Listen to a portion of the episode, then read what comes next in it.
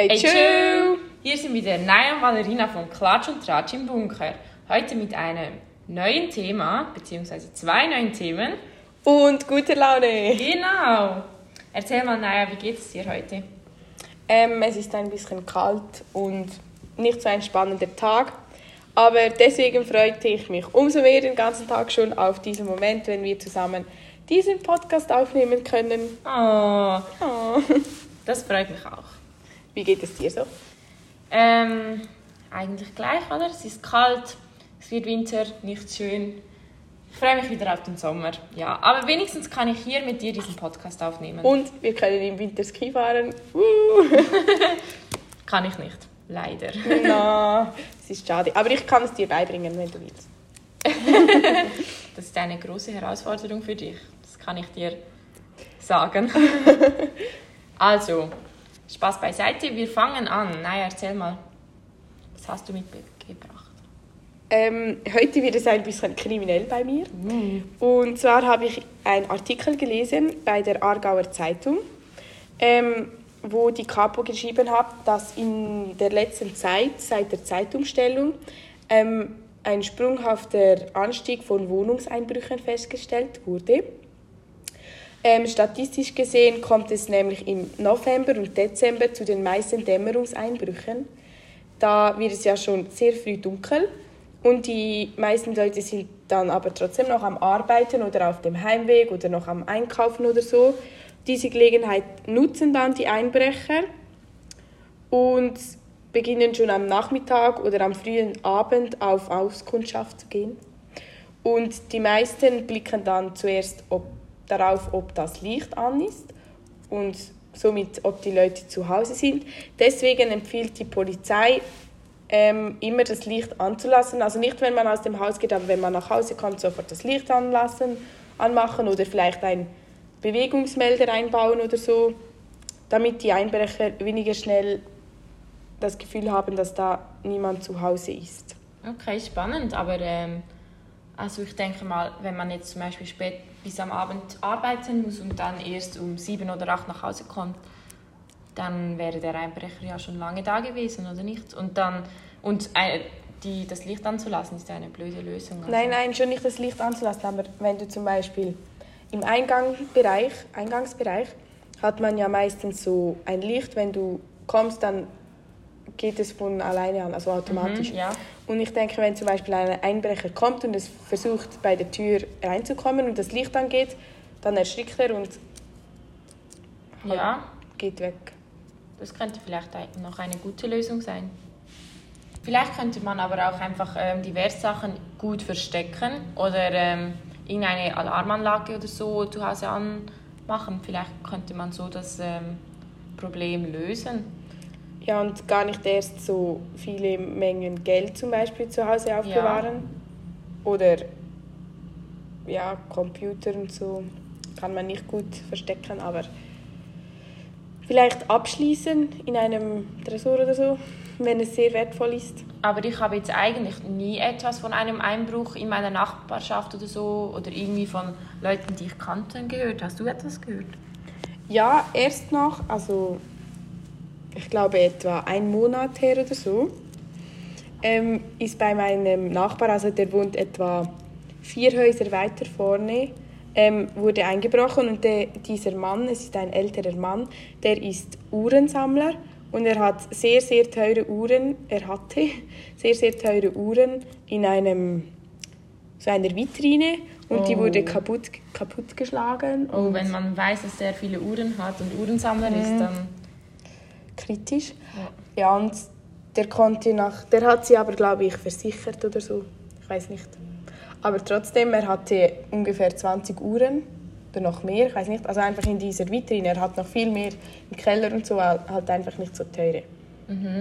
Ja, und ich glaube, die kamen oben beim Balkon, haben sie die Tür, es ist so eine Schiebetür, die haben sie aufgebrochen mit einem, ich weiß nicht, mit einem Mit einer Brechzange oder so?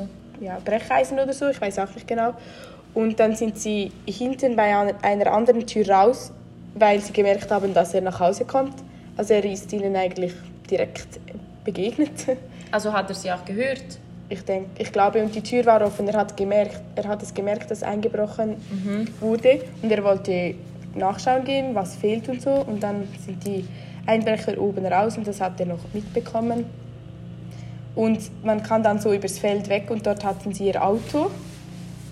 Ja, Hat man herausgefunden, wer das war? nein, aber man weiß, dass ähm, in letzter Zeit dort in der Region viele Einbrüche von den gleichen Personen gemacht wurden. Ich weiß nicht mehr. Ich glaube, das waren serpische Leute. Okay, krass. Ja, ich hoffe, das passiert niemandem von uns. Ich hoffe auch nicht. so, Schluss mit meinem Thema. Alrina, was hast du heute Spannendes zu Ja, berichten? also ich habe einen Artikel von der Swiss Info gelesen. Und zwar ist es auch ein bisschen kriminell. Ähm, und zwar ähm, wurde in Solothurn, also es musste ein 48-jähriger Mann vor Gericht und das wegen pädophiler Übergriffe, also sehr krass. Ähm, es, Oh. Er ist schuldig gesprochen wo- worden für sexuelle Handlungen mit Kindern, was ziemlich krass ist, also unvorstellbar, finde ich. Dann Schändung und sexuelle Belästigung und harte Pornografie.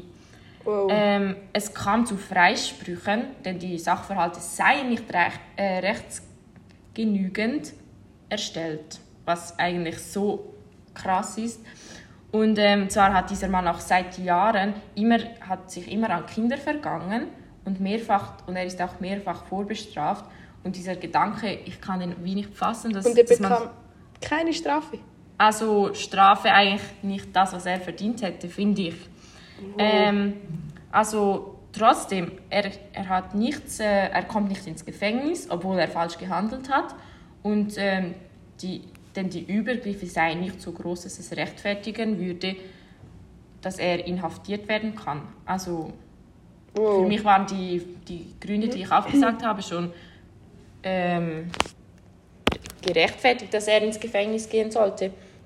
Und vor allem, wenn er schon äh, vorbestraft ist.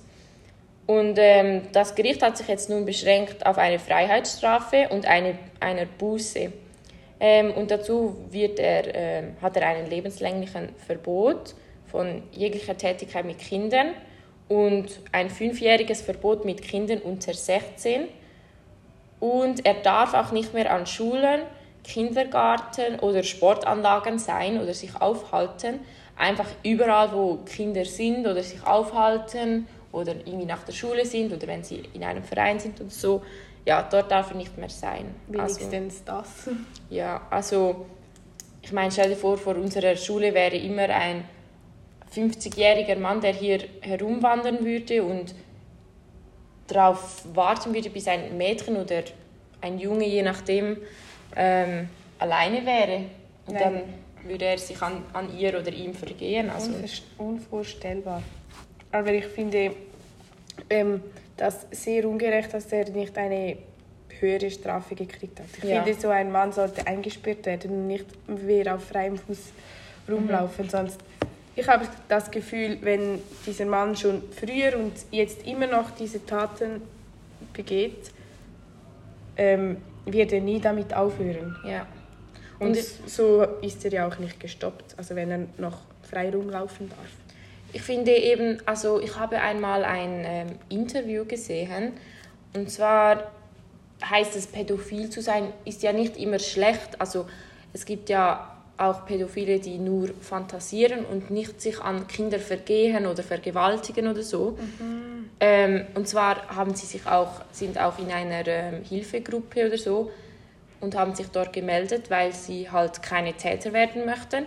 Und das finde ich sehr, also ich finde, so mit Pädophilie ist dass die Straftaten sehr im Mittelpunkt, aber dabei vergisst man immer was, dass es noch Leute gibt, die das nicht machen und trotzdem pädophil sind und die wirklich Wert darauf legen, dass sie nicht Kindern etwas ähm, zufügen oder so.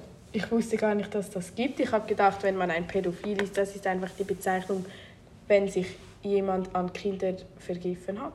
Nein, das, das dachte ich eben auch immer bis zu diesem Interview. Und deshalb fand ich es sehr spannend, das zu hören, denn Also wenn man pädophil ist, muss man ja eigentlich auch nicht immer gerade ähm, Straftaten begehen oder so.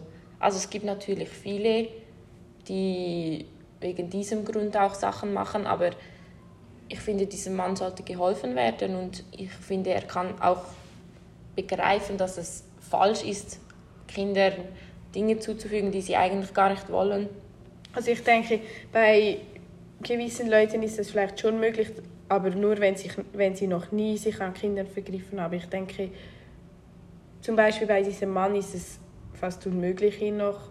Der hat nicht nur einmal, der hat mehrere Male etwas so begangen. Ich denke nicht, dass ihm noch zu helfen ist. Ja, das könnte sein, aber ich denke, es würde ihm schon gut tun, wenn er, wenn er noch irgendjemanden sehen würde und irgendeinen Therapeuten oder so mit dem sprechen würde und sagen und einfach begreifen sollte, dass diese Kinder auch nichts dafür können und auch nicht das wollen. Also mit mhm. ihm solche Dinge machen und so. Ja, ähm, das hat mich gerade ein bisschen überwältigt. Ich wusste das wirklich nicht. Krass. Ja. Das muss ich jetzt ein bisschen verarbeiten. ja. Also und vor allem, ich finde, das hört man gar nicht so viel eigentlich. Und dass man das jetzt auch noch hier in der Nähe ähm, hört, finde ich ziemlich krass. Also ja, ich hoffe mal, das wird an unserer Schule und auch an irgendeiner Schule in der ganzen Welt nicht vorkommen. Nicht mehr, ja. Hoffe ich auch. So, wir haben schon viel zu lange gesprochen. Und deshalb würde ich sagen, wir beenden unseren Podcast und verabschieden uns von euch. Ja, ich wünsche euch noch eine schöne Zeit. Wünsche ich euch auch. Bis zum nächsten Mal. Ja. Tschüss. Tschüss.